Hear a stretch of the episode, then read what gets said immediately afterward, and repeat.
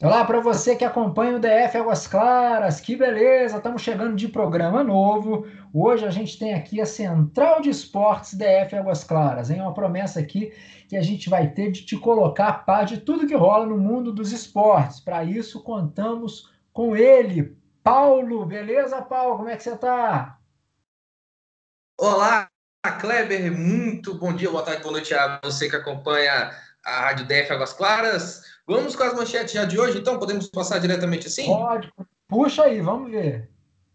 Vamos lá. A gente aqui no programa de hoje na Central de Esportes vamos retratar a vitória do Volta Redonda contra o Fluminense no Campeonato Carioca na partida de ontem. A classificação suada do Corinthians na Copa do Brasil contra o Retrô, é, a Federação Paulista tentando se organizar de forma para seguir o Campeonato Paulista, tendo na próxima rodada um grande clássico, choque rei entre São Paulo e Palmeiras. No Campeonato Gaúcho, nessa semana tivemos também é, jogos importantes, como a vitória do Juventude sobre o Grêmio, o bom trabalho do Inter, é, Atlético e América, que é um clássico que vai ser jogado nesse fim de semana, né?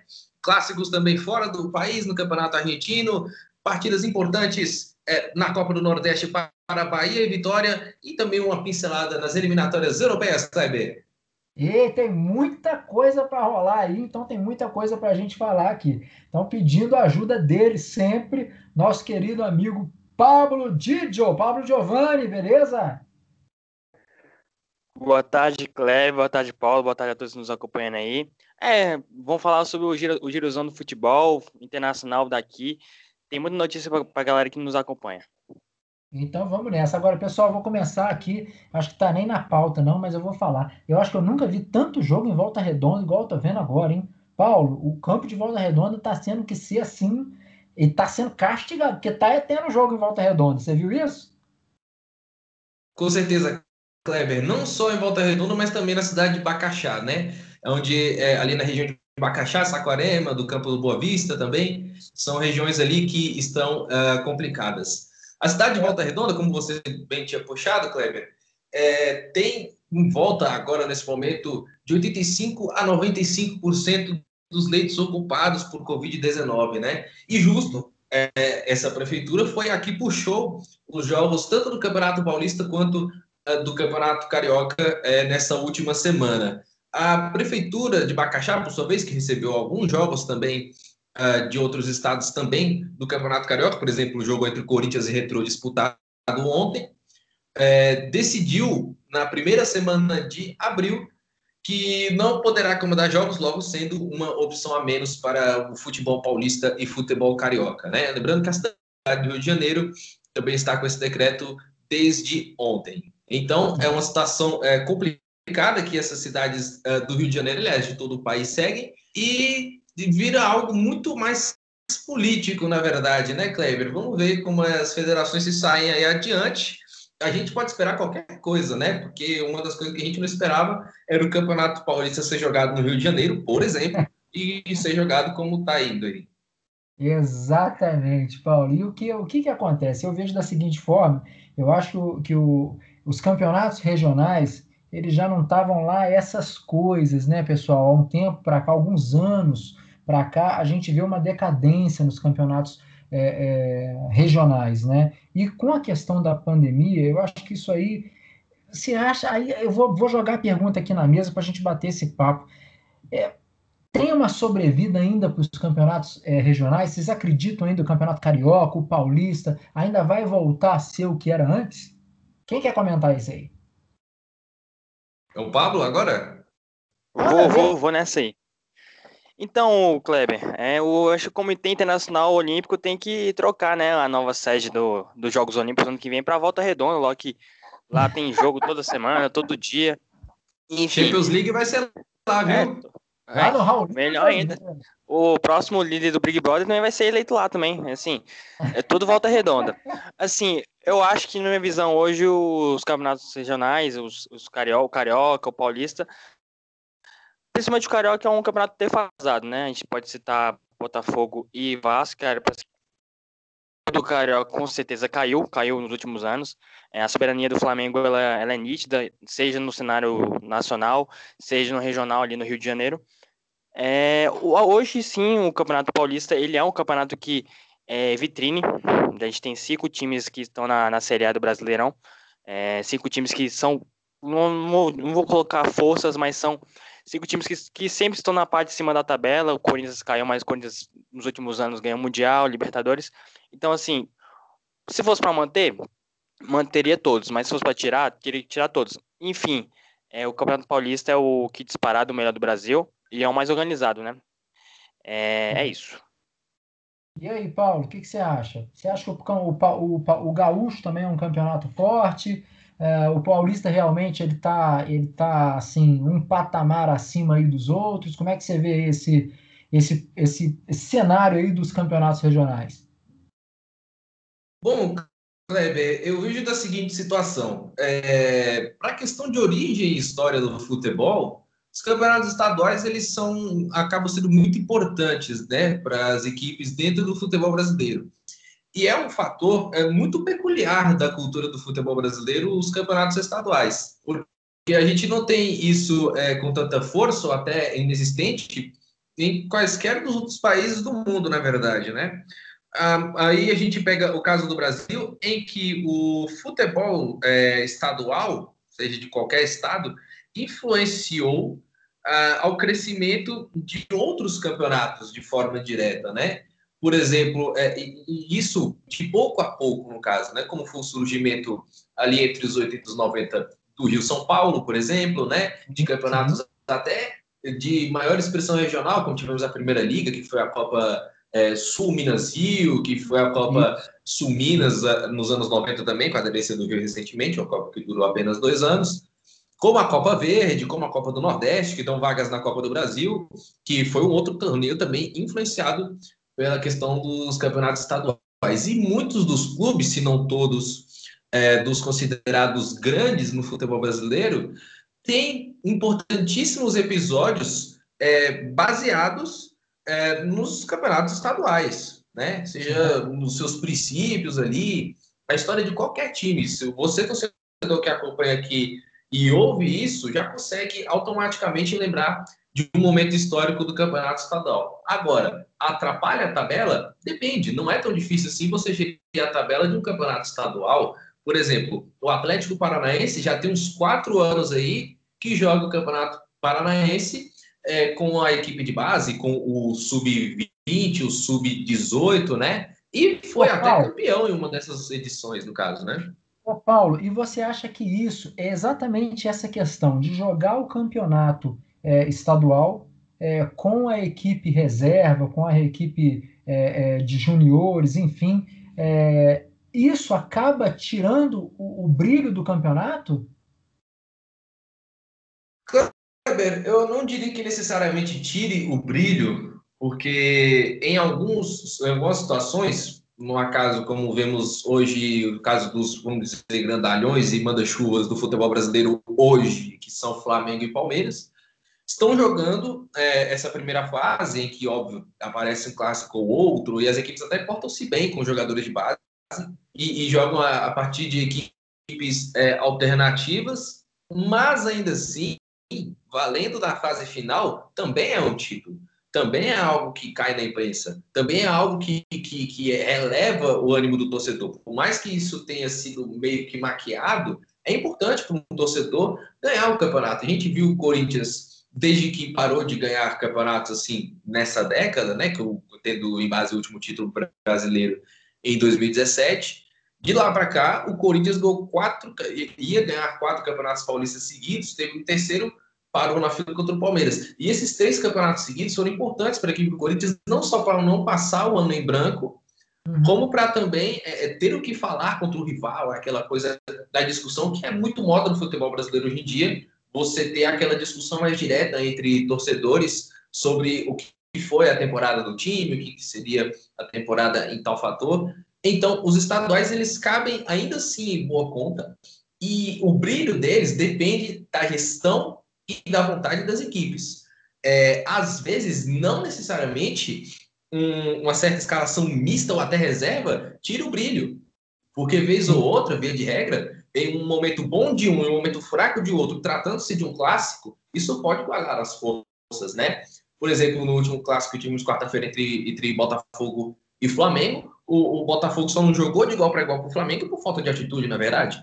Mas a equipe do Flamengo ainda assim se mostrou é, bem postada dentro de campo e capaz de vencer o Botafogo. Então, depende apenas da gestão e da vontade. É, uma coisa que eu vejo aí, uma coisa legal, você falando dessa questão da gestão, você é uma coisa que me deixou assim muito esperançoso com relação ao futebol, é, principalmente o futebol que eu acompanho mais, que é de fato o futebol do Flamengo, mas é, você vê um, você consegue ver um time júnior, um time reserva, é, jogando já com características do time titular, né, cara? Assim, um time, é, mesmo que falta maturidade nos jogadores e tal, mas você vê um futebol só sendo jogado dentro daquele clube. Eu achei isso muito bacana. Eu acho que, de fato, assim, é, e aí entrando num outro viés dentro do futebol, é, aí já falando um futebol moderno, né, de hoje, como é jogado hoje, como que o, que o o jogador ele corre muito mais hoje do que ele corria 20, 30 anos atrás, né? Como a preparação física ficou. Se, se eu não me engano, o Pedro ganhou 7 quilos de massa magra, não foi isso? Coisa similar. É, exatamente. O Pedro ganhou 7 quilos de massa magra. O bicho está gigante, assim, de forte. Então, como a gente aposta nessa, nessa força, é, que é muito legal, mas hoje em dia está cada, cada dia mais difícil você ver um Denilson, um Felipe, lateral esquerdo do Vasco, do Flamengo, um Sávio, um, sabe, tipo assim, um jogador que era que desequilibrava com o drible, né? O que, que você acha, Giovanni? Sim. Ah, o futebol hoje em dia ele mudou bastante que eram anos anteriores, né? A gente viu o Neymar, uma característica que o Neymar no começo do Santos era aquele garoto que ia para cima, e hoje o Neymar é muito mais aquele jogador que cumpre função, posição e assim, é, hoje o futebol é muito mais passe, é, toquezinho, em estilo igual o Flamengo também, que é um, um estilo de futebol que joga assim e é vencedor, conseguiu a Libertadores jogando assim, brasileiro. É, o, o Paulo citou que que o, o futebol realmente os, os, os, os campeonatos estaduais eles realmente mudaram decorrer do tempo e são grandes times que, por exemplo, o São Paulo agora com o Renan Crespo, que é uma nova, é uma nova identidade, é, segue um padrão diferente de futebol. É, vinha com esse padrão do Defesa e Justiça que deu certo, ganhou a Sul-Americana no ano passado, e que assim tem tudo também para dar certo hoje no São Paulo. É, assim, o campeonato estadual é, ele é um campeonato que podia ser retirado do, do calendário brasileiro, podia, na minha posição, na minha ideia também que é, o Campeonato Estadual ele podia ser tirado, mas assim, a gente tem que ver que outros, outros times de Madureira, Volta Redonda, por exemplo, são times sim, do Rio, é, não tem um calendário ao decorrer do ano. Eu posso até citar é. o, campeonato, o campeonato inglês, por exemplo, que são mais de cinco, seis, seis, seis regiões. Acho que não sei se o Paulo pode me, me dizer isso. São mais de seis, cinco divisões. E, cara, é, é isso. Tinha que ter isso aqui no Brasil. Porque, assim, queira ou não, essas pessoas Madureira, Volta Redonda, principalmente em período de, de pandemia, é, precisam de emprego. Os jogadores também são, são pessoas como nós, que, assim, final do mês quer um dinheiro no bolso, e com essa certeza, se tiram ou não um campeonato, um campeonato carioca, por exemplo, e Madureira, Volta Redonda, vão jogar o quê? É, é assim, a CBF podia pensar nisso. É. Sim, e a CBF podia pensar nisso. Isso aí, e assim, a CBF ela podia muito pensar nisso e em colocar esses clubes adequar, fazer umas divisões inferiores, preliminares, assim, para não ficar o gol brasiliense aqui, o Gama, por exemplo, o Gama venceu, eu não sei se o Gama venceu o estadual aqui de Brasília, mas o Gama ele ficou fora da Copa Verde e acabou o temporada, o temporada do Gama, apesar da temporada ser de pandemia, mas assim, se não fosse temporada de pandemia, o Gama já tinha parado de jogar futebol em março, em abril, só voltaria em, nesse ano em outra competição, que também era o Campeonato Regional daqui de Brasília. Então, é algo que, que tem que ser visto. É, eu, eu, sou contra o estadual, mas é um ótimo vitrine para jogadores de base, é, principalmente de jogadores de base de como, times como Vasco, Botafogo, Fluminense, que não tem o poder econômico que o Flamengo tem de investir em novos jogadores, de colocar suas pratas, não colocar em campeonatos é, brasileiro e assim testar um, o garoto numa preliminar antes para ver se vale a pena investir, se vale a pena continuar com aquela ideia. E assim, aí sim, nesse, nessa posição eu sou muito favorável ao campeonato, ao campeonato carioca, paulista, gaúcho, mas se não tiver um, um, um calendário calendário para os outros clubes que fazem parte desses campeonatos fica difícil para os grandes e também para os pequenos, porque aí é, o campeonato, o campeonato carioca vai acabar agora e aí vai começar o Brasileirão e assim sempre é esse período. É jogo segunda, quarta, segunda, quarta, segunda, quarta, ou domingo, é. domingo, quarta, como pode ser, e como a CBF mudou agora muito recentemente o calendário de futebol, é, vai ser sempre assim, esse jogador também não é máquina, e tem jogadores indispensáveis em alguns times que não podem ficar em decisões grandes, jogos importantes, como, por exemplo, o Gabriel, o Barbosa, o Bruno Henrique, que, assim, jogar o Campeonato Carioca para eles é um grande risco de perder um, um campeonato inteiro, que é um, um, um brasileiro, uma Libertadores, enfim. Tá ótimo, é isso mesmo, tá certo. Oh, agora vamos repercutir, então, vamos falar, do, o, o Pablo citou aí o Fluminense, como é que foi esse jogo do Fluminense lá com Volta Redonda, dono da casa, que a casa dele tá cheia? Como é que foi esse jogo, o, o Paulo? Bom, Kleber, é, é, a partida foi realizada ontem, 4 horas da tarde, vitória do, do Volta Redonda. Aliás, grande vitória e grande campanha faz o Volta Redonda no Campeonato Carioca, 3 a 2 A partida, curiosamente, por mais que fosse é, é, do Volta Redonda, não foi em Volta Redonda. O mando era do Fluminense a partida foi realizada em Bacaxá, no campo do Boa Vista, né? Um dos campos que foram suspensos, como eu disse agora há pouco, né? O, o Fluminense mandou no jogo né? O Fluminense mandou, mas aquele mando de jogo em ritmo de treino praticamente, né? É em, sem muita intensidade, coisa como troca de bola. Aí você me pergunta, tá, o Fluminense dominou o jogo, mas por que, que ele perdeu a partida, né? Por uma coisa que torcedores de Grêmio, de Palmeiras e de Bahia conhecem por parte do técnico Roger Machado, que é a apatia dele quanto aos jogadores que ele coloca dentro de campo ele não dá alma ao time. Né? A gente viu é, é, reclamações, até memes por parte dessas três torcidas contra o Roger Machado. E, tipo assim, não, não, não é que eu detesto o Roger Machado, claro que não. Mas, para mim, ele é um técnico de transição. E o Fluminense não vem numa fase de transição, vem numa fase de crescente. Fez um bom trabalho com o Marcão e conseguiu via Campeonato Brasileiro uma vaga na Libertadores, que apesar do aumento de vagas, não é uma coisa fácil, né? Então, é, é, é, me parece que o Fluminense, em questão de técnico, não deu um passo à frente é, comparado à temporada 2020 com a temporada 2021. Me parece que o Fluminense ali estagnou. E digo estagnar ainda sendo bondoso com, com o Roger Machado, porque o Marcão não tem experiência. Ele foi na base, treinou o Fluminense levou o Fluminense à, à fase de grupos da Libertadores. E de toda forma, assim, é, para o Fluminense, para o Fluminense vai custar jogar contra times arrumados, né?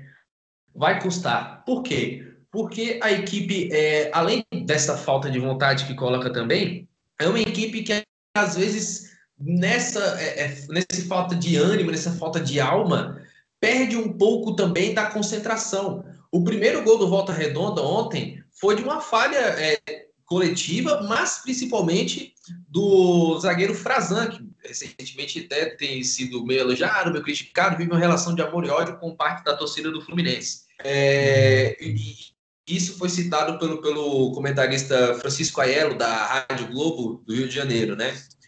Então, o, o Volta Redonda teve é, poucas oportunidades, entende? Foi mais objetivo que o Fluminense em estatística? Foi, verdade mas o Fluminense teve mais a posse de bola, que é algo que o próprio Roger Machado valoriza. Ou seja, o Roger, ele precisa, se ele quiser um trabalho consistente e um trabalho mais longevo em qualquer clube grande do Brasil, que ele já passou em dois, em três, na verdade, se for citar o Bahia, e agora está no seu quarto time grande no futebol brasileiro, que é o Fluminense.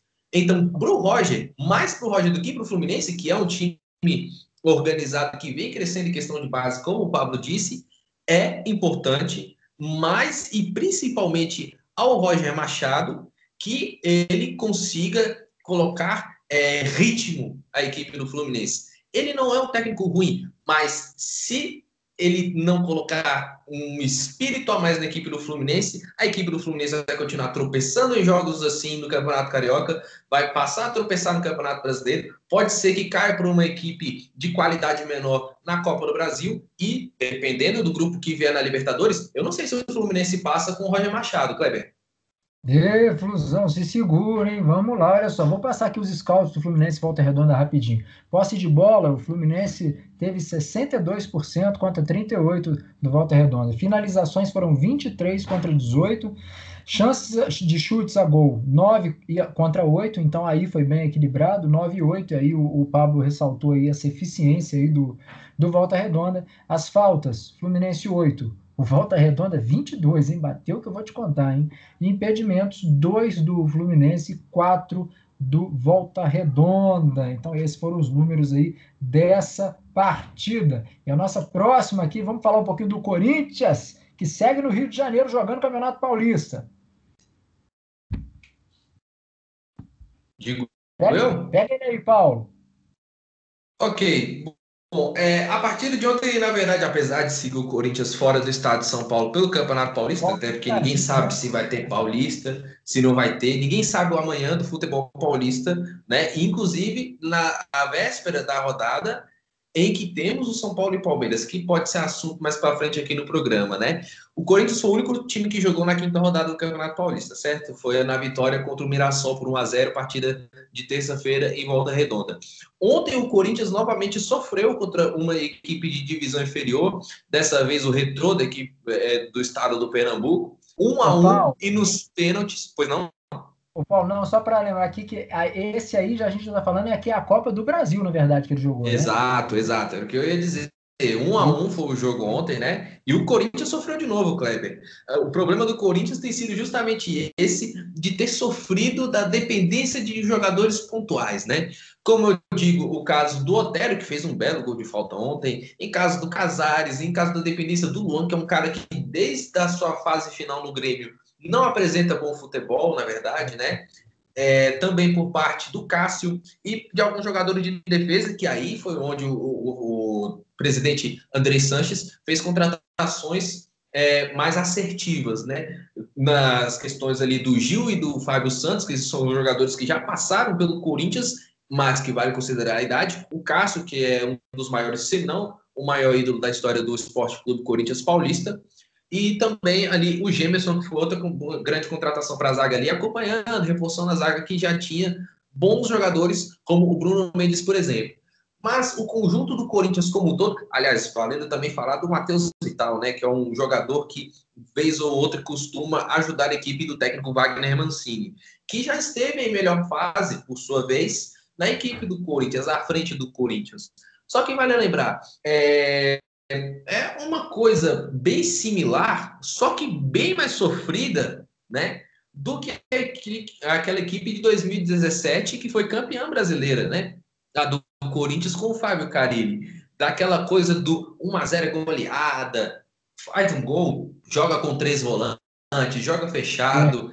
E, e, o, e, o, Corinthians vê nessa coisa complicada, né? De, de sofrer contra Mirassol e Retrô. Imaginar, né? E, e esse tipo de futebol que não vai para frente nunca do Corinthians, desde a saída do Fábio Carilli, na primeira passagem, é, é, o que faz o Corinthians perder vaga na Libertadores, ser eliminado na pré-Libertadores, inclusive evitando o grupo em que jogaria contra o Palmeiras, caso passasse pelo Guarani do Paraguai, e depois contra o Palestino do Chile, né? No caso, acabou avançando a equipe paraguaia. E, e em outros casos, né? Como eliminações dolorosas na Copa Sul-Americana, como o exemplo do Independiente del Valle, que é uma grande equipe, uh, e também no Campeonato Brasileiro com alguns tropeços esquisitos, né? Além principalmente no, no Campeonato Paulista. A equipe do Corinthians, ela parece saber jogar a decisão. Isso é uma coisa de sempre, é uma coisa que parece mais do DNA corintiano. Só que o problema é que você não pode levar todo o jogo como se fosse a final. Porque afinal você não joga como um jogo de segunda fase da Copa do Brasil. Aí, tudo bem, Salgueiro e Retrô, duas equipes pernambucanas, inclusive o Salgueiro atual campeão pernambucano, é, jo jogam de forma mais organizada, jogam de forma mais organizada. Mas o Corinthians não era de forma alguma para um time que joga a Copa Sul-Americana ter sofrido contra essas equipes, né? E vale ressaltar muito bem que, que a equipe do Corinthians ela precisa melhorar já na questão do meio de campo, né? O meio de campo do Corinthians, ele vive muito de desafogos às vezes, né? e inclusive de volantes, de volantes que foram ensinados na base desse jogo, é, vou dizer com todo respeito ao Corinthians, retranqueiro, é, ensinados a, a, desafogar, mas não a desafogar, no caso dos volantes, e sim jogarem mais atrás, né? Uma análise mais tática aqui. Então, a equipe do Corinthians ela precisa se organizar e pensar o futebol a partir de um ângulo de que nem todo jogo é uma final, porque o Corinthians jogando todo jogo como é final, acaba igualando desiguais, como vem fazendo nessa Copa do Brasil, e no momento não dá certo. No Campeonato Paulista também fez isso. A equipe do Corinthians precisa melhorar e o Wagner Mancini, se quiser ficar jogando essa coisa de final toda vez, ele vai desgastar muito a equipe do Corinthians, que pode degringolar no resto da temporada.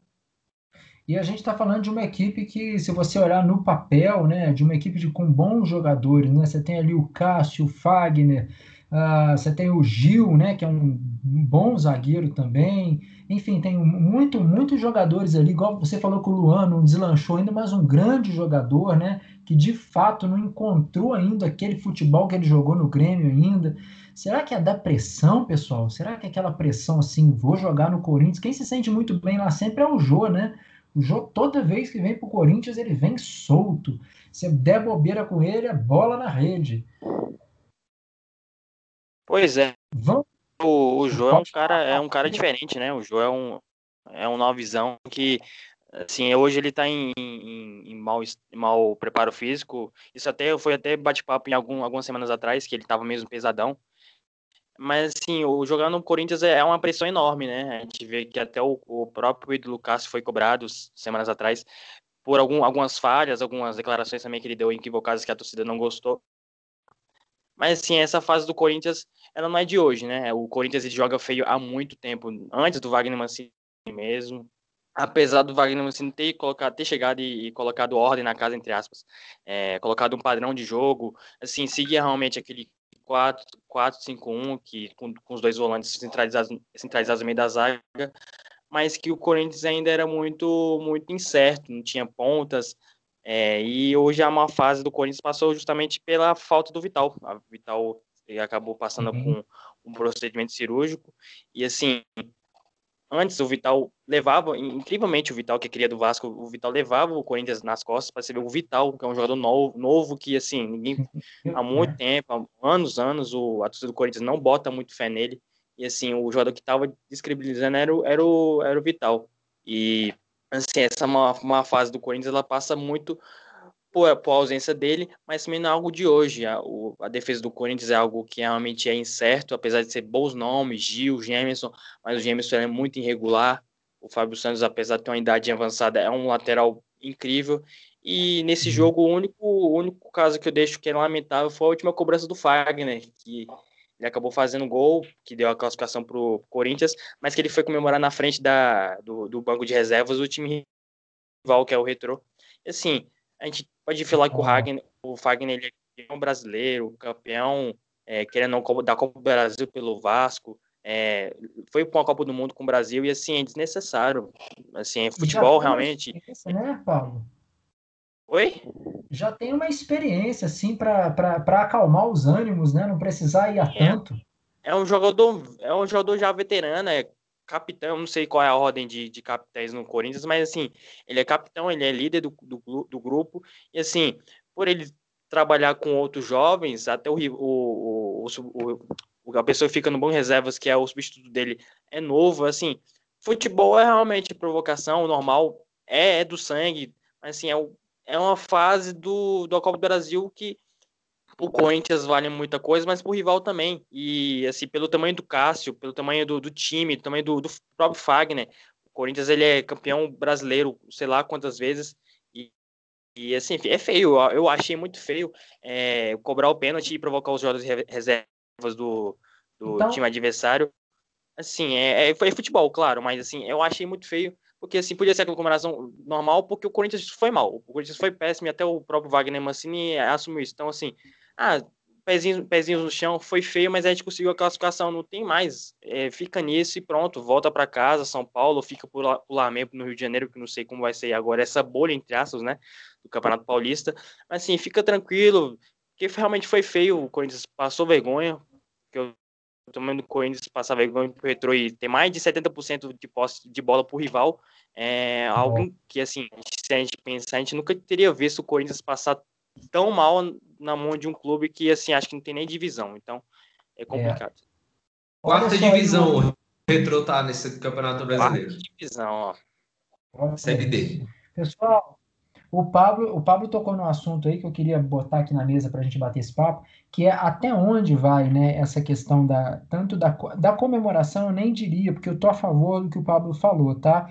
É, eu acho que você não precisa comemorar é, agredindo o outro, o que acontece muito no vôlei, né? Tipo assim, o cara dá uma cortada ali, foi, deu uma medalha, o cara vai ali na rede, grita pro outro lado, tem aquela provocação ali. Essa eu não sou muito a favor, acho que não precisa. Agora, o futebol tem uma coisa que eu sou muito a favor, é, cara, do drible, cara. O cara driblou para um lado, driblou para o outro, fez graça, passou o pé por cima da bola, botou a bola na cabeça, segurou a bola no queixo. Cara, isso para mim é futebol, sacou? O, o, outro, o adversário, ele tem que pegar, ele tem que pegar a bola sem fazer falta, sabe? Eu acho que é aí aonde a gente para de, de, é, de ter aquele futebol vistoso e alegre que a gente tinha para ser assim, olha, você, você só pode fazer o drible se for objetivo. Não, para com isso, velho. Sabe? Porque às vezes o objetivo é se você der uma caneta, um chapéu no seu adversário, o seu objetivo é parte daquilo, porque o, o emocional daquele time vai pro Beleléu, cara. O que, que, vocês acham disso? Vocês são a favor, contra? Não vai, driblar muito não pode, ou pode? O Pablo deve ser bem a favor disso, né, na verdade. Eu não faço ideia, na verdade, se, se, se isso é uma questão muito subjetiva, na verdade, porque a questão do drible, se ele é bonito, se ele é plástico, isso sim também é parte da cultura do futebol brasileiro, mas, ao meu ver, é, é, é uma coisa que é e deve ser preocupação exclusiva da equipe de defesa, né? Da equipe que está defendendo naquele momento em se controlar psicologicamente e, Paulo, e... Oi. Deixa eu botar uma situação para você, então. É, tá. o time, seu time está ganhando de 6 a 1 tá? Vale fazer aquele drible assim para zoar mesmo. Vale ou não vale? Não. Nesse ah, caso, eu, eu acho que não, eu porque. Sou a favor, eu sou a favor. Vamos lá, por que? É, mas... Porque eu acho que aí já beira a coisa do desrespeito, na verdade, né? Assim, tudo bem, óbvio, o outro adversário pode não ter o mesmo nível técnico que o time que está vencendo por 6 a 1 na verdade, né?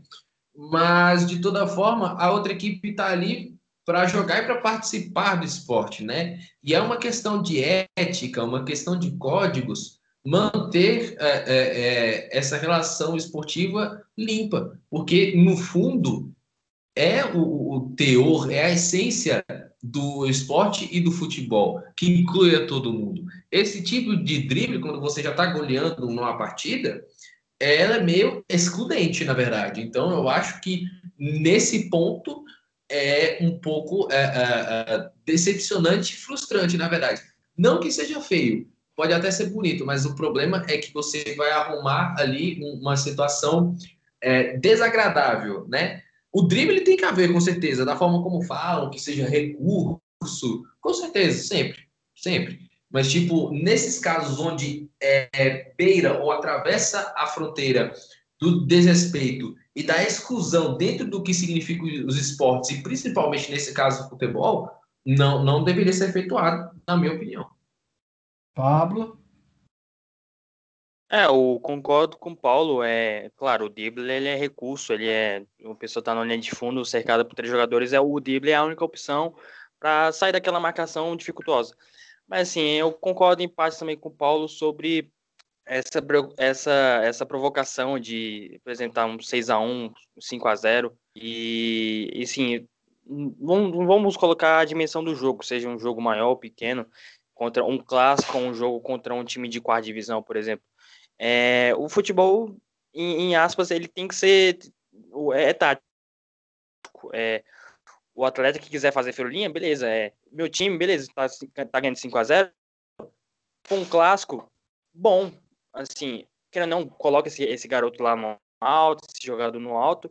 mas é, tem que servir também com um, um bom senso do jogador, porque nem todo, nem todo adversário, nem todo marcador, ele entende que, que ele pode ser uma, uma provocação ou não. Se um jogador tem um recurso dele que é driblar e pode ser que um 5 a 0 seja algo constrangedor para o marcador, ele pode chegar lá e dar um bandão. Isso pode ocasionar uma lesão, por exemplo. Então, assim, é de bom senso de cada jogador também. É, o drible é recurso. É, não, não, se faz mais futebol como antes, né? A gente viu o Neymar, o último jogador que realmente foi aquele cara que ia para cima e que, assim, tava 5 a 0 até a torcida rival batia palma para ele.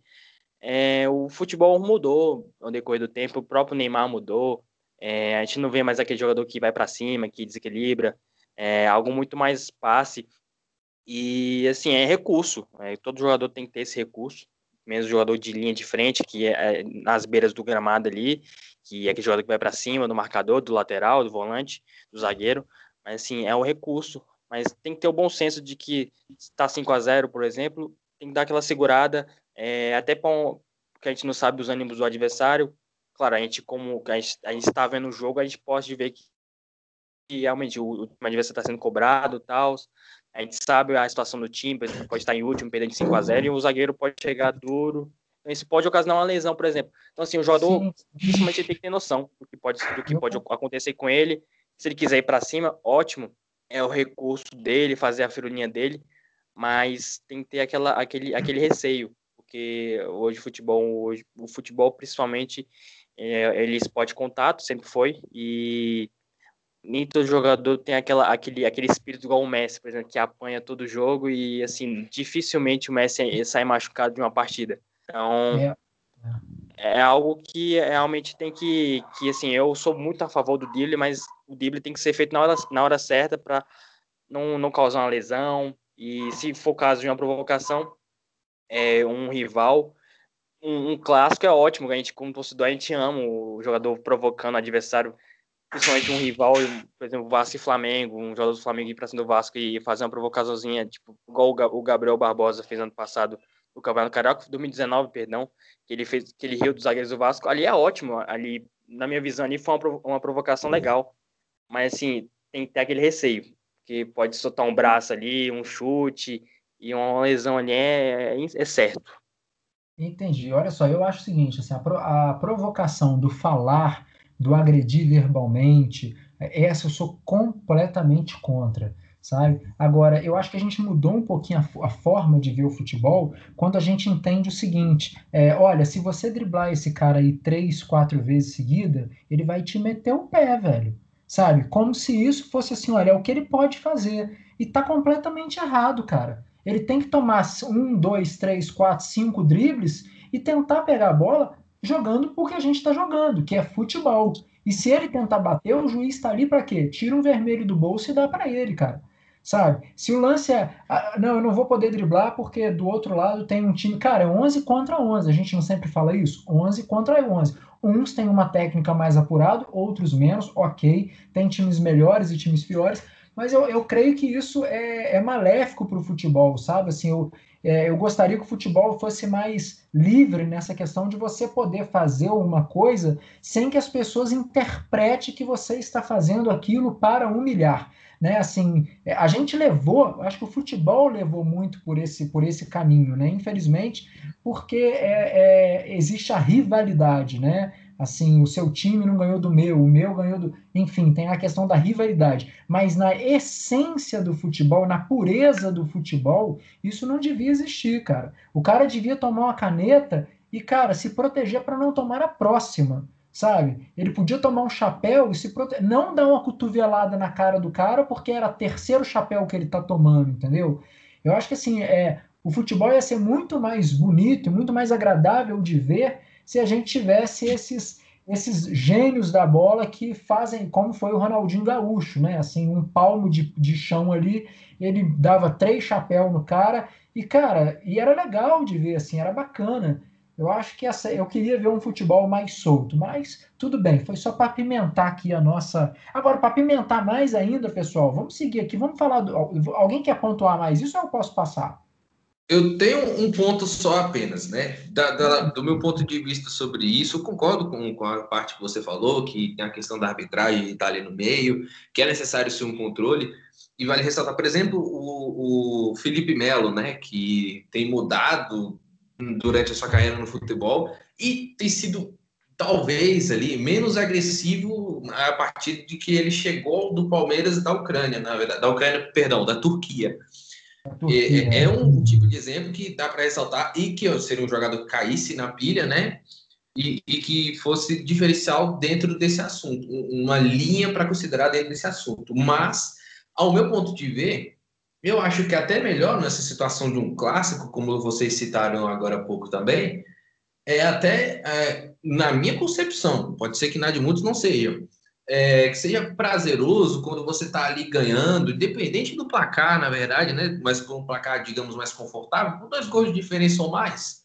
É, você está ali jogando dentro de casa, ganhou, ganhando bem o clássico, aí você troca bola por dois minutos, a torcida cantando olé. Isso também provoca, mas não da forma como esse drible abre essa discussão para que é, é, se trate de, de, respeito ou desrespeito, na verdade. Então, me parece até mais sadio para o espírito e que não perde também essa essência do futebol que você citou, Kleber. Quando você está ganhando bem qualquer jogo que seja e você continua dominando, normal, né? Nessa coisa de ah, querendo fazer gol sem parar, porque aí a gente vai matar o físico do time que está ali ganhando, né? Mas vale também essa consideração de você ficar tocando ali é mais sadio na minha concepção. Mas aí você tira, você inibe aquele jogador que é talentosíssimo, que ele podia estar tá apresentando ali um, sabe, tipo assim, vários dribles, vários. Você fala para o time o seguinte: ó, fica só tocando e espera acabar. O jogo já terminou. Então ali é, é isso que eu estou falando, sabe? A gente não precisava diminuir, travar o futebol, entendeu? Eu acho que a gente podia ter um futebol mais vistoso, que é o que a gente está falando aqui, pessoal, o que a gente viu acontecer com o Neymar, Pablo falou, né? Olha o Neymar, o Neymar como jogava antes e olha como ele se adaptou para o futebol lá fora, né? É isso que eu estou falando, essa, essa, essa evolução do futebol ela é muito sadia, eu acho que é muito legal, mas eu, eu gostaria muito de ver, de ver ainda é, aparecer essa galera assim do drible, assim, que Quem, quem aqui lembra do Foquinha, do, do. Como é que ele chamava do Cruzeiro? Gilson, se não me engano. Não, não. Como é que você falou? Gilson. Não, Foquinha, Kerlon, Kerlon. Kerlon, Kerlon, verdade, Kerlon. Fez isso Kerlon, contra o Atlético é? Mineiro já no Mineirão. Isso. é o Kerlon. Cara, ele botava a bola na cabeça igual uma foca. e a galera dava cada porrada nele, cara, era danado. Era, eu, tava, eu tô contra a porrada, entendeu? Eu acho que a galera tinha que tirar a, a bola da cabeça dele voando por cima dele, mas não batendo nele, essa é a questão. Mas olha, a gente volta nessa pauta aí no próximo programa, porque eu tô curtindo essa pauta demais. Vamos lá, é, vamos falar do VAR, galera. Eu queria falar com vocês do VAR sobre a decisão aí. Na verdade, não é decisão, é, houve uma mudança e agora a gente vai ter uma central do VAR. É isso? Alguém sabe? Quer comentar aí? Bom, Ou eu é, posso comentar? É... Não, também pode falar. Você tem uma opinião? Não, pode falar. Digo assim, é... se é um modelo novo que a CBF quer decretar para acabar com os problemas do árbitro de vídeo no Brasil, é válido coisa como tentativa e erro. Pode ser que vingue, pode ser que não, pode ser que demore até mais do que já se demora, a princípio. A ideia e a preocupação maior é com o tempo, principalmente em partidas importantes. Coisa que a gente viu no Campeonato Brasileiro, né? Essa última rodada, o que foi de VAR, que não foi, a, a ação do árbitro de vídeo na, na partida Corinthians Internacional 0 a 0 na verdade, Internacional e Corinthians 0 a 0 no Beira Rio, é, acabou tirando um pouco do gosto do jogo no meio ali na hora, né? Que acabou impactando diretamente ao bicampeonato, até merecido da equipe uh, do Flamengo. E nesse caso, Kleber, eu acho que tipo a ideia seria buscar algo mais similar ao que tem na Inglaterra, né? Na Premier League, que seria um, um método de tipo, ah, o árbitro errou, há um consenso, sabe-se a regra, né, se é interpretativo ou não, seria um tipo de arbitragem a parte onde você colocaria ali é, também, você livraria um pouco da barra do juiz, né? Vendo, por exemplo, ah, o cara é passível de erro. Tudo bem, como todo ser humano é. Aí vai é, uma certa central independente desse árbitro, né? Para questões interpretativas, como pênalti, por exemplo, é, vai lá e coloca como, como certo o pênalti, né? E isso é o que vale, porque não toda opinião é igual, e às vezes a gente já vai para um jogo, geralmente um jogo decisivo, para e vê qual árbitro vai apitar e fala, pô, esse cara vai roubar meu time de novo, entende? Esse cara é sacanagem, o que ele fez na última partida, o que ele fez no tal clássico. Então, isso deve aliviar um pouco a barra do juiz e deve deixar essa questão é, até polêmica um pouco mais dinâmica. Sim, é, tem essa questão, Paulo, do, de, é, do VAR em si, né? Assim, é, se o VAR é bom ou se não é, aonde ele entra, é, se o, até qual é o, o, poder de decisão do juiz e até que hora que ele tem que ir para o VAR consultar, o que, que vale e o que, que não vale. Mas a informação agora que eu trago aqui para vocês é que a CBF vai ter uma central de VAR. O que, que vai acontecer? É, se vai jogar lá o Botafogo e o Fluminense e é no Maracanã, geralmente eles montam um VAR lá no Maracanã, correto? Isso. Isso. Então, o que, que vai acontecer agora? A CBF pretende fazer uma central do VAR. Ela vai ficar dentro do, do da CBF.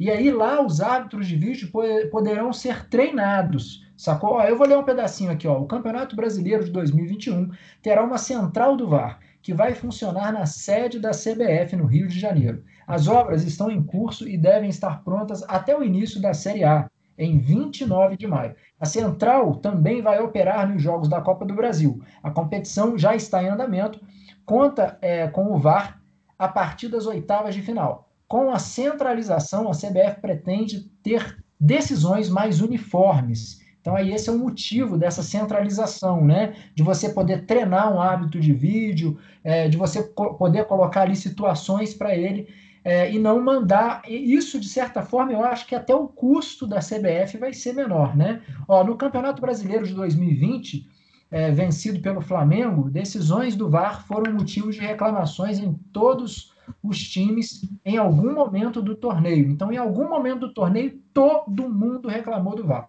Embora tenha admitido alguns erros durante a competição, o presidente da CBF, Rogério Caboclo, saiu em defesa da arbitragem no evento de premiação dos melhores do Brasileirão há um mês. Na verdade, não existe prejudicado ou clube favorecido. Se tem uma classe isenta é, em que aposto em uma, uma classe é, é uma classe que pertence ao time da CBF. São profissionais que merecem todo o nosso respeito. É a classe da arbitragem, afirmou o Caboclo. Isso aqui é uma matéria do, G1, do, do Globoesporte.com, que eu trago aqui para vocês. Inclusive, eu vi esse pronunciamento do, do presidente da CBF quando ele falava veementemente sobre a questão da arbitragem, né? como o trabalho é sério, é um trabalho uhum. feito de muita seriedade. Mas a, a, questão aqui que a gente traz aqui é: será que essa central agora ela pode é, deixar o VAR mais bonito na vida? Kleber, eu acho que o VAR ele, ele é um ele é um é algo que é muito útil no futebol, mas eu acho que é algo que é muito deficiente ainda no Brasil. Paulo citou o futebol inglês e eu vou citar o futebol europeu como total que é um, é um ele põe o, o VAR daqui no chinelo. É, assim, eu não acho que a culpa... É porque lá é assim, eu vou até citar aqui, a CBF ela é uma entidade que ela querendo ela fatura muito. Em período pandêmico, eu, que eu soube, a, a CBF ela não não teve queda de, de, de lucros, ela teve sim superávit. É, eu acho que aqui no Brasil falta um pouco do que o futebol europeu tem. É, Além da dem a demora aqui, ela é muito, ela é muito recorrente. Você até disse na nota da CBF que to, quase todos os times do, da Série A do ano passado e nesse ano também, e a maioria dos times reclamaram do VAR. E assim, o que para mim o que falta hoje no VAR não é, não é culpa, não é culpa do árbitro nem do VAR, é a culpa da transparência. A gente teve o, o VAR solicitou, o VAR que disse ter dito prejudicado na pena de uma rodada o Vasco citou o erro do VAR, é, que já foi sim, que a CBF realmente assumiu contra o Internacional em São Januário, Mas assim, demorou. É, algo que na CBF, na CBF não, na entidade lá do inglês, da, da Inglaterra, ela solta o, a, o, a conversa entre o árbitro de vídeo e o árbitro de campo. Aqui na CBF é, foi algo que muito cobrado pelo Vasco, que só soltaram através de, de, de nota judicial. Então, assim, falta de transparência. É, é, é, claro, o VAR vem para facilitar em tudo, é, marcação de pênalti, marca se a bola entrou ou não. É, impedimento. impedimento, aquelas linhas que o pessoal, a, amarela, a, a, linha vermelha e azul, que o pessoal tanto Isso, fala que é. eu, eu, particularmente não entendo nada, e foi algo que o Vasco questionou também. Assim, a gente pode ter visto que o, o jogo do Vasco foi algo de câmera, então assim, futebol inglês você não vê isso. Futebol inglês é algo muito organizado, é aquela transparência, existe após o jogo eles divulgam áudio com com árbitro de vídeo de campo. E aqui no Brasil falta isso, essa central do ela pode realmente facilitar muito o trabalho do, dos árbitros de vídeo, ou não. É, as cabines dos árbitros de vídeo elas funcionam no, no, dentro, do, dentro de cada estádio.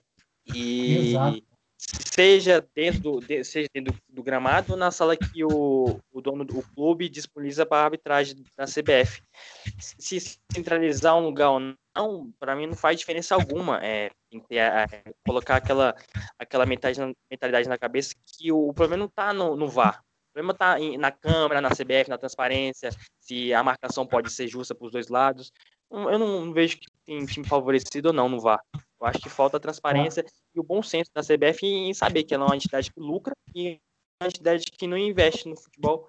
E o futebol inglês, quando o futebol inglês entrou com o VAR em 2019 e já começou anos luz na nossa frente, a gente já tinha começado com e aqui já tinha aquele debate se vale ou não, tinha time contrário ou não, é, um curso que a CBF podia arcar ou não, que depois já começou a arcar. Então, assim, é algo que a gente não vê no futebol inglês, esse, esse discurso lá, o pessoal que é um futebol honesto, justo, e que 2021, infelizmente, tem que discutir algo que a CBF já podia ter feito anos atrás, que era centralizar em, em algo e, fazer uma, um reforço, um investimento nisso. Coisa que hoje não tem e que possivelmente nesse campeonato próximo que vai vir na Série A, que é o único que tem a Série A e a Brasil que tem árbitro de vídeo, ser erro, erro atrás de erro, e assim, a gente vai levar isso na barriga e vai ser algo que vai ser eterno se a CBF não entender que a mentalidade, a mentalidade é outra. O erro não é no, no árbitro, não é na no VAR, que não é. E, claro que precisa sim de, de explicar para os árbitros de vídeo e para os árbitros de campo sobre a, a, utilidade do VAR, só que o problema não está neles também, está na, na própria CBF. Certíssimo. E com um detalhe aqui, a gente traz a informação de que foram, de fato, quase um bilhão de faturamento no último balanço apresentado em 2020. Esse é o faturamento da CBF, hein? Não tá ruim não, hein, pessoal? Bom, vamos lá, qual, vamos para o próximo assunto aqui. Pablo, você quer comentar alguma coisa sobre isso? Posso passar aqui? Completamente tranquilo para mim. Então vamos seguir, que tem mais clássico. Vamos lá para o futebol mineiro ou você quer falar do, do, dos futebol do sul primeiro, Paulo?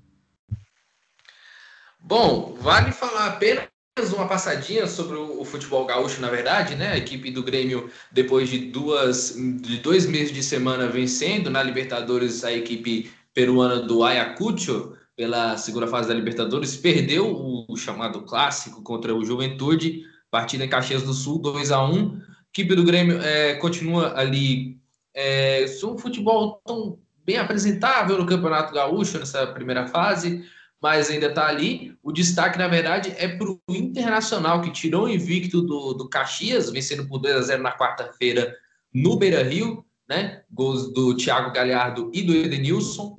É a equipe colorada que vem tendo um bom trabalho com o Miguel Ángel Ramírez, vice-campeão brasileiro, mas no começo do trabalho agora do técnico espanhol da equipe do Internacional. Tendo a boa notícia, na verdade, Kleber, do retorno do Paulo Guerreiro, depois de um ano e meio acusado de doping, é, naquela questão do, do Argentina e, e, Peru nas eliminatórias da Copa, o julgamento tinha saído, então depois de um ano e meio, Paulo Guerreiro volta aos gramados pela equipe do Internacional.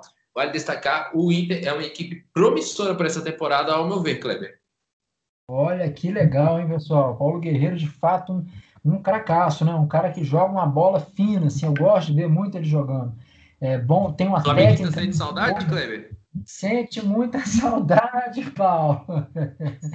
Eu ia falar aqui também, cara. Eu ia comentar também que o. Não, aqui voltando no Paulo Guerreiro, cara, o Paulo Guerreiro é um, é um super centroavante, assim, é um cara é, porte físico muito bom, é um cara que é, tem habilidade, tem técnica, sabe dominar, sabe fazer um pivô quando tem que fazer um pivô. Cara, ele é um jogador que eu acho assim bem completo, viu? O flamenguista tem muita saudade do Guerreiro. Tomara que ele volte aí, meta gol aí para cima de todo mundo que vier. E se for o Flamengo, não tem essa não, tem que jogar mesmo. Olha só, o, o, Renato que vai ficar no Grêmio, né, o, o, Paulo? O Renato acertou de novo, né, no começo do mês e vai ficar aí. O Renato não vai sair do Grêmio mais não. Ele, eu, eu às vezes fico meio assim, o Grêmio, não sei, o Grêmio vai, mas não vai, vai, mas não vai. É mais ou menos isso, Paulo. É mais ou menos isso, Kleber. A questão do Renato Gaúcho, ele não estava à frente da equipe do Grêmio nessa partida no Alfredo Jacone contra o Juventude, né? A derrota de virada por 2 a 1 A equipe do Grêmio jogando com um sistema misto, por, por alguns dos auxiliares em uma gestão mista, né? Justamente por conta desse acerto uh, do Renato Gaúcho com a diretoria gremista e com o presidente Romildo Bolzan Júnior. É, por parte do Renato Gaúcho, ele tem um trabalho já interessante, lembrando que ele não é um técnico da nova safra, ele já teve outros trabalhos, por exemplo, quando levou o Fluminense à final da Libertadores em 2008, uma campanha é, incrível, eliminando aquele São Paulo que foi tricampeão brasileiro e o atual campeão da Libertadores, o Boca Juniors, que tinha Palermo, Riquelme e Pessoal e companhia, né? Nossa, o Renato técnico com, nossa, a equipe do, do, daquele do Fluminense era sensacional. Tinha o Washington Arouca, é, o Dodô, Conca, era uma equipe sensacional aquela do Fluminense. A questão do Renato é, além do, do que ele tem de identificação, primeiro com o Fluminense, na passagem que ele já teve como técnico, agora fazendo pela equipe uh, do Grêmio, e tudo que ele já conquistou desde do ano de 2016, né, na Copa do Brasil, agora ganhando a, a, Libertadores no ano de 2017, né? E parece que um, um ano um pouco mais abaixo. Vale ressaltar que o, o, time do Grêmio ele, ele tem tido problemas dentro do, do, da, do caixa econômico, coisa assim, né? É uma situação que eu não colocaria muito distante a situação do Corinthians, por exemplo. Porque o Corinthians vendeu jogadores para a Europa, né? A exemplo do, do Pedrinho, né? é, e, outro, e, outras, e outros jogadores que, que, que, saíram da equipe do Corinthians e você não viu se queira retornar. O Grêmio já fez isso. PP foi embora agora, né? O próprio Everton, Cebolinha foi embora também. Uh, o, o Luan custou uma boa quantia de dinheiro para a equipe do Corinthians quando saiu do Grêmio, então mais caixa. E você não vê um retorno é, de nomes fortes, Exato. digamos assim, uma coisa de que é o Moneyball, talvez, que é uma coisa que o Internacional talvez tenha investido mais e que é uma coisa que, para a força da equipe do Grêmio eleita é, pelo IFFHS, é, que foi uma entidade que juntou os campeonatos nacionais e internacionais na última década, segundo essa entidade, o Grêmio foi a equipe da última década no Brasil, é, vale ressaltar que o, o Renato ele conta muito com essa coisa de não contar com jogadores grandes e reformar jogadores pequenos, né? Não, pequenos exatamente, talvez não muito conhecidos e também outros jogadores que não têm passado em boa fase, né? Por exemplo, o Maicon, que tinha feito ali até um, trabalho interessante, mas é o meu mareado da equipe do São Paulo, né? Ele reavivou o Diego Souza também. E, e, hoje são jogadores importantes da equipe do Grêmio. O Jeromel, que estava perdido há muito tempo, a gente pensa às vezes que o Jeromel é tão novo, mas ele é, não é tão novo assim, ele está batendo na casa dos 40. É, o Kahneman, que depois de ter sumido do San Lorenzo da Argentina, apareceu né, é, com a equipe do Grêmio, sendo um, um grande general, um achado gremista. Ou seja, da parte do Renato, me parece, me parece que ele só sairia em caso de convite da CBF para treinar a seleção brasileira. E isso não me parece estar tão distante caso o Tite fale nesse próximo ciclo de Copa do Mundo, Kleber. Boa, boa, boa. Ó, só para confirmar aqui a idade do Jeromel, 35 anos, hein? Mas tá, tá daquele, já tá, né, para jogador de futebol, 35 anos já é mais para lá do que para cá, né?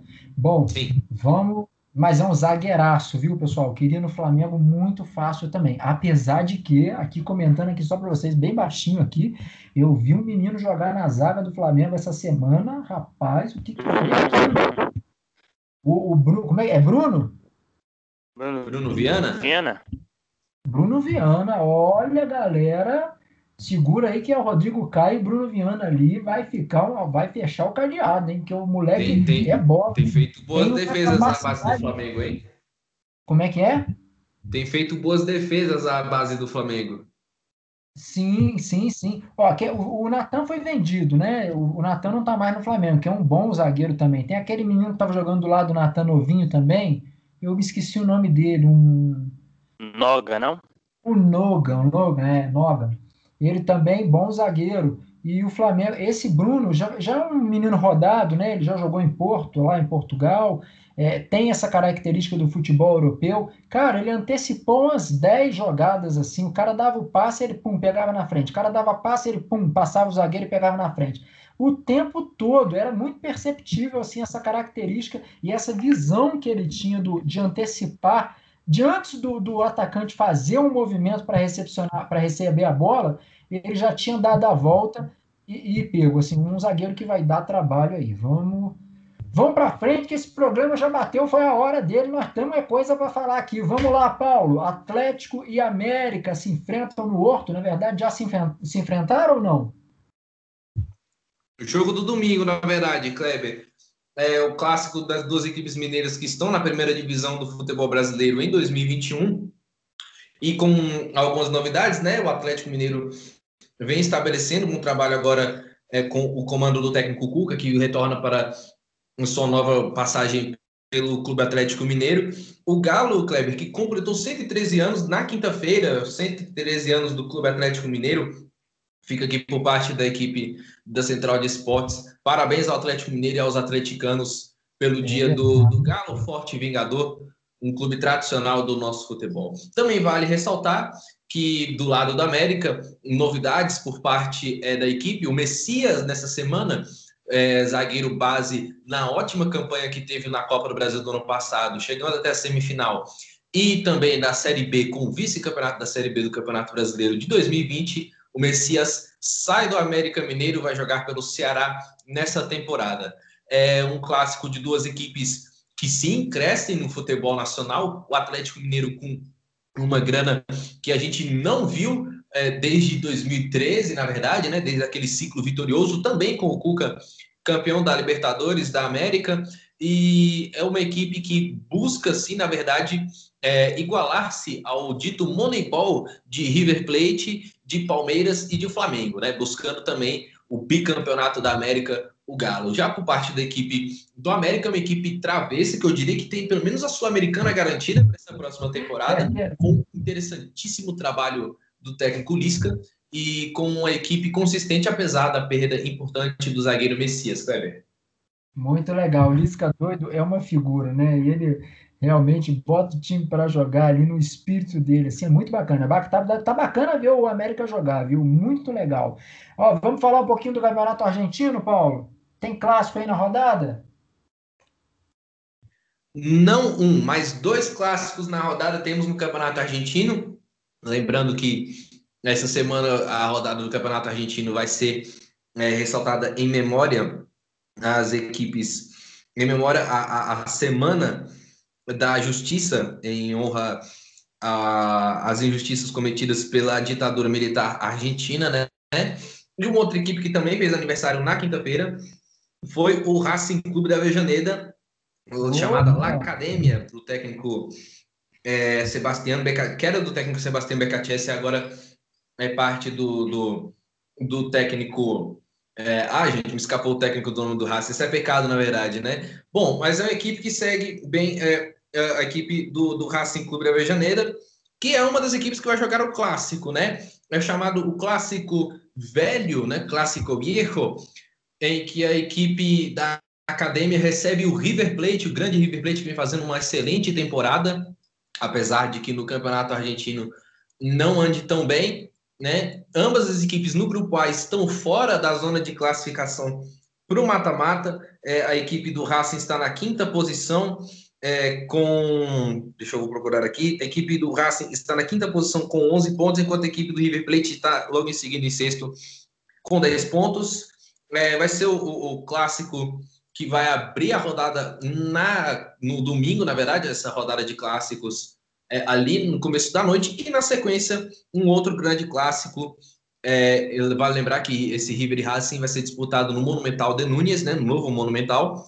E o outro clássico, Independiente e Boca Juniors, também valendo agora pelo grupo B. É, o Boca Juniors está fora da zona de classificação para o mata-mata da Copa da Liga Profissional do Campeonato Argentino, classificam os quatro primeiros de cada grupo. O Boca é sexto com nove pontos e o Independiente está dentro. Ele é o vice-líder, 12 pontos em seis jogos, três atrás apenas do Vélez Sarsfield, que é o líder. Pablo, Pablo, Pablo, dá um chute pra gente aí, vai. Boca e Independiente. Quando, quando, não, quando não fala só quem que ganha, o empate. Pela pressão, do, pela pressão do Boca, acredito que o Boca possa sair vencedor. Claro, o tamanho do Boca. Palpite, assim, eu sou péssimo, mas assim, eu acho que o Boca, ele, ele, sai, ele sai vencedor desse jogo, sim. Você o... segue com o Pablo nessa, Paulo? Contra o... Contra o Independente. É, eu acho que o River, o River Plate joga em casa, né? Assim, claro, não, ah, não, é River, River, River e Raça. River e Raça. Ah, então, outro jogo. Sim, eu tô comentando outro jogo já. Eu, eu, acho que o River dentro de casa, eu não sei com, qual é o trabalho do, do Racing, apesar de não, não acompanhar muito o futebol argentino. O River está em casa, eu acho que tem uma, uma, certa vantagem, mas assim, hoje a gente sabe que futebol em, em plena pandemia, mando de campo não significa nada, né? Acho que sim. É. É, o, eu não sei se o River Plate já está negociando a venda do Boré também, que é o atacante. O Grêmio, o Grêmio né? teve interesse pode... nesta semana. Então, oh. assim, pode ser algo que, o principal jogador do time, né? Pode ser algo que, pode, que possa influenciar assim no resultado. Paulo, você está com o Pablo?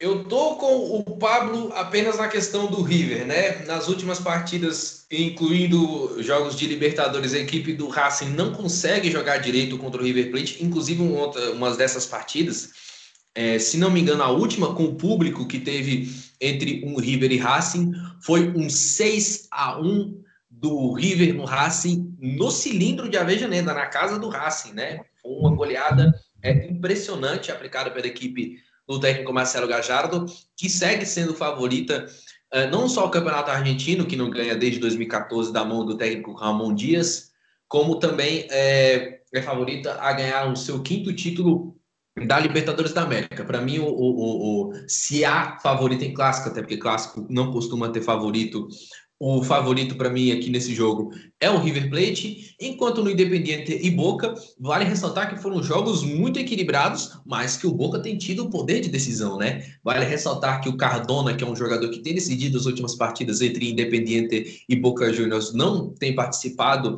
da última semana nos trabalhos uh, do Boca Juniors, inclusive não esteve em campo quando a equipe bosteira perdeu na bomboneira por 2 a 1 contra o Talheres na última rodada é, o que fez balançar o técnico Miguel Angel Russo, e isso fez diferença para toda a sequência da equipe do Boca Juniors, problemas bastidores com o Riquelme, que é o vice-presidente do Boca. E, por outro lado, a equipe do Independiente vem fazendo bom trabalho com uma equipe organizada, mas não tão técnica, né? um caso similar ao Grêmio do Renato Gaúcho, com o técnico Júlio Falcione, que já treinou o Boca Juniors em outras oportunidades e a partida será, apesar de não ter público, a partida será no Estádio Libertadores de América, casa do Independiente. Então eu creio que para essa partida, apesar do bom retrospecto do Boca e de um jogo mais travado, até porque tem integrado sempre nessa história um grande clássico de grandes jogos históricos, inclusive, é, eu acho que nesse caso, por um equilíbrio de forças, fica no empate entre Independiente e Boca. Epa, epa, epa, vamos esquentar isso aí, ó. Eu vou ficar com River e vou ficar com Independente, tá? Então, para mim vai dar River e para mim vai dar Independente. Ó, e um parênteses aqui, quem viu o Galhardo jogar bom jogador, hein? Galhardo jogava muita bola e eu tive sempre ele no meu time de futebol, viu? Lembro como montava meu time, eu puxava o Galhardo. E outro também foi o vice-presidente do Boca hoje, que é o Riquelme. Ó, o que que era aquilo, hein? Batia numa bola, jogadoraço, jogadoraço. Riquelme é um jogadorzaço, né? Ótimo, excelente. Vamos lá, vamos para as eliminatórias europeias, pessoal. Vamos lá para os tropeços da Espanha. O que que houve? A Espanha perdeu? A Espanha empatou em casa, jogando em Granada, empatou com a Grécia 1 a 1 inclusive com substituição bem polêmica, né? A Espanha dominou o jogo inteiro, mas ainda assim é, conseguiu é, deixar escapar os três pontos, né? A polêmica da vez foi quando o técnico Luiz Henrique, ex-Barcelona, tirou o Sérgio Ramos no intervalo para colocar o Inigo Martinez, o zagueiro da equipe do Atlético Bilbao, e o Inigo Martinez fez o pênalti que deu o gol de empate para a Grécia. Então, na primeira rodada, a Espanha tropeçou em casa 1 a 1 Olha só, rapaz. A Espanha tropeçando em casa, apesar de que eu acho que a Grécia, de fato, é um time enjoado, assim, que não, não, não, não, não vende caro. Vende caro. E aí a gente tem também a, a, a França, que também tropeçou. Perfeitamente. A França jogou em casa, em Saint-Denis, né, na região ali é, de Paris, né, no entorno ali de Paris, é, empatou com a Ucrânia. Vale ressaltar, nas últimas semanas, jogadores da França foram contaminados com o Covid-19, né? Alguns dos jogadores, né? É, do plantel do técnico Didier Deschamps. E houve um empate contra a seleção ucraniana nessa primeira rodada, né? Então, a equipe da França, que tem um grupo não tão fácil, mas não tão difícil, atual campeão do mundo, encara essa primeira rodada com apenas um ponto dentro de casa, ponto importante para a equipe ucraniana. Legal, legal. Vamos falar um pouquinho da Alemanha. A Alemanha que tem uma safra nova de jogadores, né, Paulo? E, na verdade, ela já faz isso há algum tempo, né? Quem acompanha aí a Alemanha, eles têm muito esse, esse trabalho de base muito bem feito, né? E vem trazendo aí um time, pensa muito a longo prazo, né? E bateu aí, foi a Islândia, foi? bateu. O jogo foi em Wolfsburg, 3 a 0 para a Alemanha, né?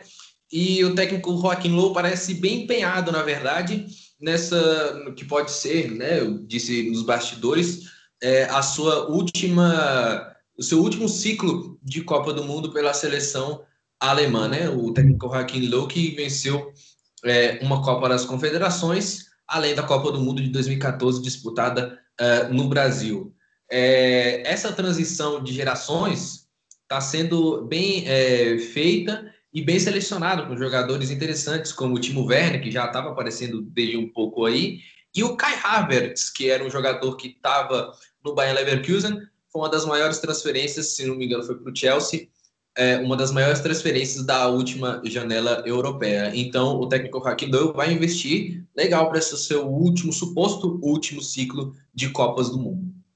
E a Itália não está pensando em perder.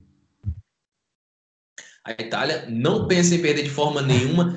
Incríveis 21 jogos seguidos sem perder, de forma invicta. A vítima da vez jogando em Verona, jogando em casa também. A Itália bateu a Irlanda do Norte pelo placar de 2 a 0. Quem fez um dos gols? Sempre ele, Tiro Immobile, o artilheiro da seleção eh, italiana nesse ciclo agora com o técnico Roberto Mantini, que vem fazendo um excelente trabalho, sendo também reflexo de jogadores convocados dentro do futebol italiano, algo que não acontecia desde a geração que foi campeã da Copa do Mundo em 2006 na Alemanha.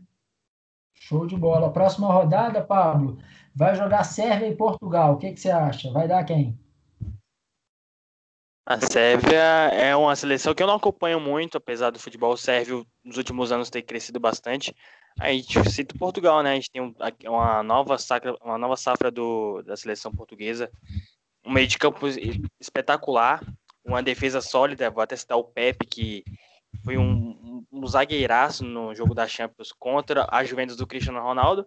E assim, o Cristiano Ronaldo é um jogador que a idade para ele não pesa, né? É um jogador que ele, ele, ele é sensacional, não tem nem palavras para descrever o Cristiano Ronaldo. Ele na seleção eh, portuguesa tem o, o, João Félix, tem o Bruno Fernandes, que é um, um ótimo destaque que está tendo no, no, futebol inglês com o Manchester United.